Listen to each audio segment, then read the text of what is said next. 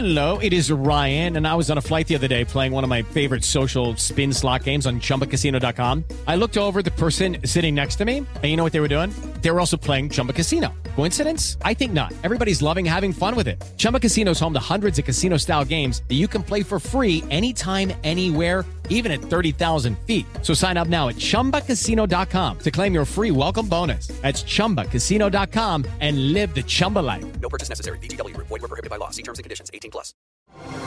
Así sucede con Carlos Martín Huerta Macías. La información más relevante ahora en podcast. Sigue disfrutando de iHeartRadio. Y este es el resumen de noticias. Un conductor de una camioneta Honda último modelo atropelló y mató a un ciclista menor de edad en la recta Cholula. Oigan, esta actividad recreativa que se hace para toda la familia. Bueno, este hombre que al parecer bien venía en estado inconveniente, antes había agredido a policías estatales y municipales de Coronango eh, que realizaban el resguardo de la vía. Ya el propio gobernador del estado, Sergio Salomón Céspedes, en su cuenta de Twitter anunció que había una persona detenida y que ya se estaban realizando las investigaciones. La Fiscalía de Puebla obtuvo vinculación a proceso a padre e hijo responsables del asalto a mano armada al equipo del cantante grupero Fidel Rueda sobre la autopista Puebla-México. También le informo que el gobernador Sergio Salomón Céspedes y la presidenta del sistema estatal DIF, Gaby Bonilla, celebraron el Día de la Niñez con menores de casas de asistencia.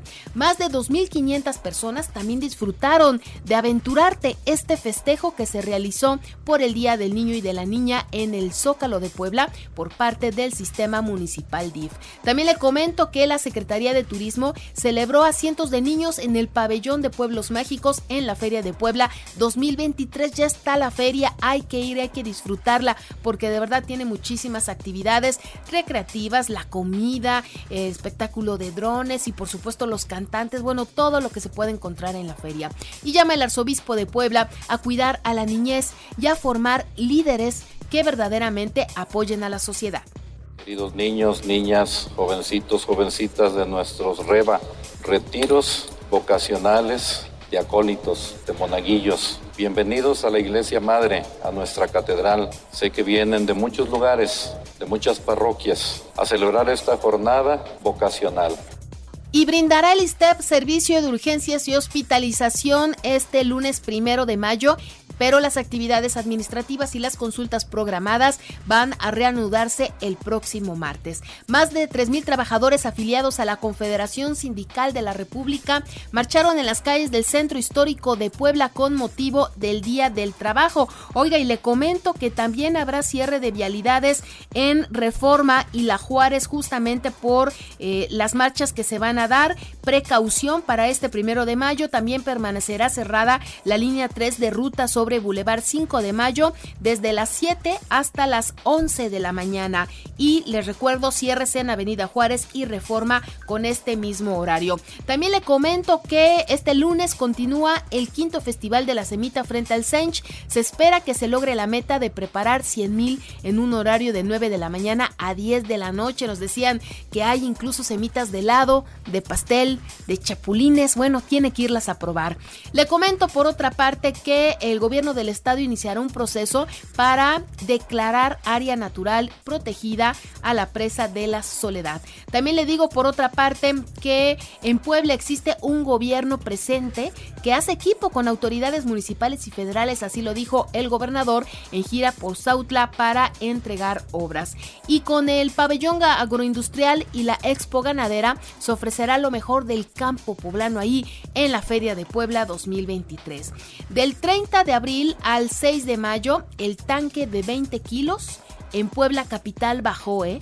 Ahora está en 355 pesos con 20 centavos, es decir, 2 pesos con 20 centavos más barato que la semana pasada.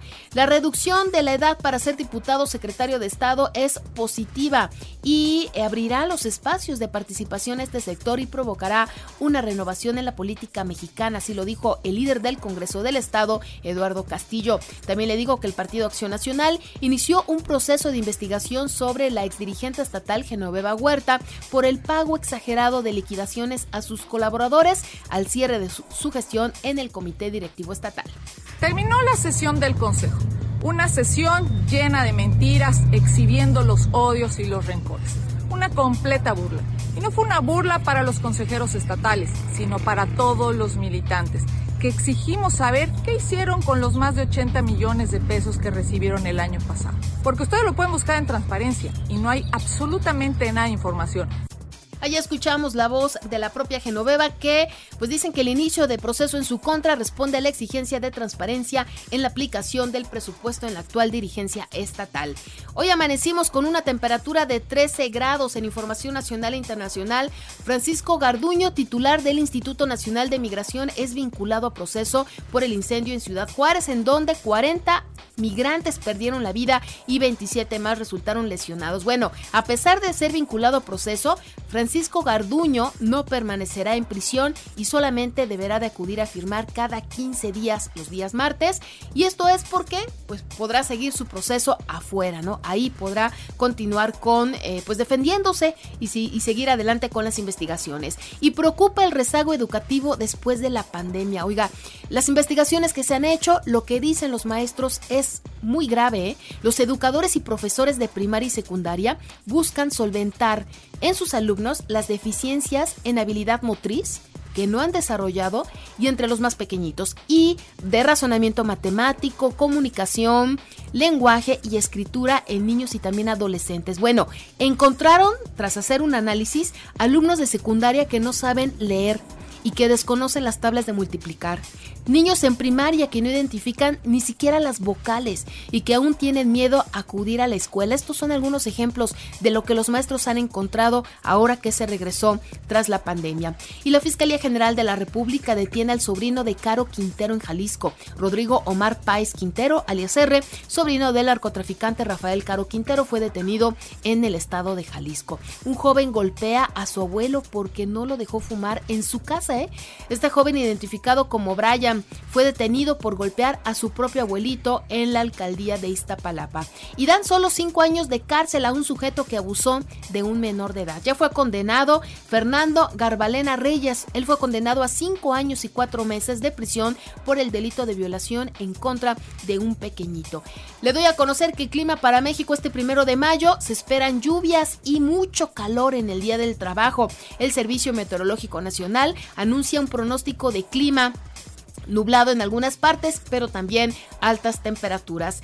Y falla un juego mecánico en Six Flags, deja varados en las alturas a los visitantes. El juego mecánico conocido como Superman presentó una falla cuando recorría el punto más alto de este juego, dejando a los visitantes atrapados bajo el intenso sol en pleno 30 de abril, el Día del Niño. También el expresidente de México, Felipe Calderón, culpó a la dirigencia del Partido Acción Nacional de que México esté en manos de Morena. Denuncia que cerrar el partido e imponer a Ricardo Anaya como candidato en 2018 fue el motivo por el que, dice él, estamos como estamos. Santiago Peña gana la presidencia en Paraguay. Em, ganó el domingo por amplio margen las presidenciales frente a su opositor Efraín Alegre. También el Papa Francisco recibió una muñeca Lele que fue un regalo del obispo de Querétaro. Estas muñecas que conocemos son de trapo, tiene como una diadema de colores, ojitos de triángulo, de tela. Bueno, es muy representativa de Querétaro. Se la llevó Fidencio López Plaza que asistió al Vaticano y el sumo pontífice convocó una reunión de obispos en México. En la información de los deportes le comento que el resumen, bueno, en resumen, el Puebla goleó 5-2 al Tijuana en la jornada 17 de clausura 2023 y aseguró su boleto a la repesca. También le digo que en más resultados de la fecha 17, Monterrey goleó 4-1 a Pumas para amarrar el liderato. Chivas 4-1 Mazatlán, Cruz Azul 3-2 a Santos, Toluca 3-0 a Necaxa, Pachuca 1-0 a Querétaro, León 3-0 a Tigres, América 1-0 a Juárez, San Luis 0-0 a Atlas. También la lista de la repesca del clausura 2023, Puebla visitará a los Tigres, Pachuca Santos, León San Luis, Cruz Azul Atlas. Eh, también en el fútbol, Monterrey, América y Chivas y Toluca lograron su boleto directo a los cuartos de final. Mientras que el Barcelona goleó 4-0 a los Betis y mantiene el liderato de la jornada 32 de la Liga Española y Real Madrid 4-2 al Almería.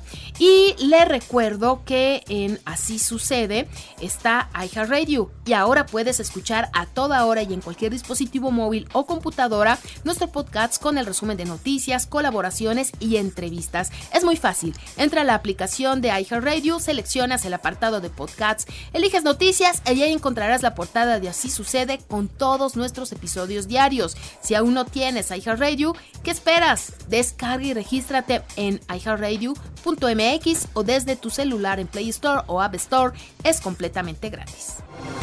Así sucede con Carlos Martín Huerta Macías. La información más relevante ahora en podcast. Sigue disfrutando de iHeartRadio.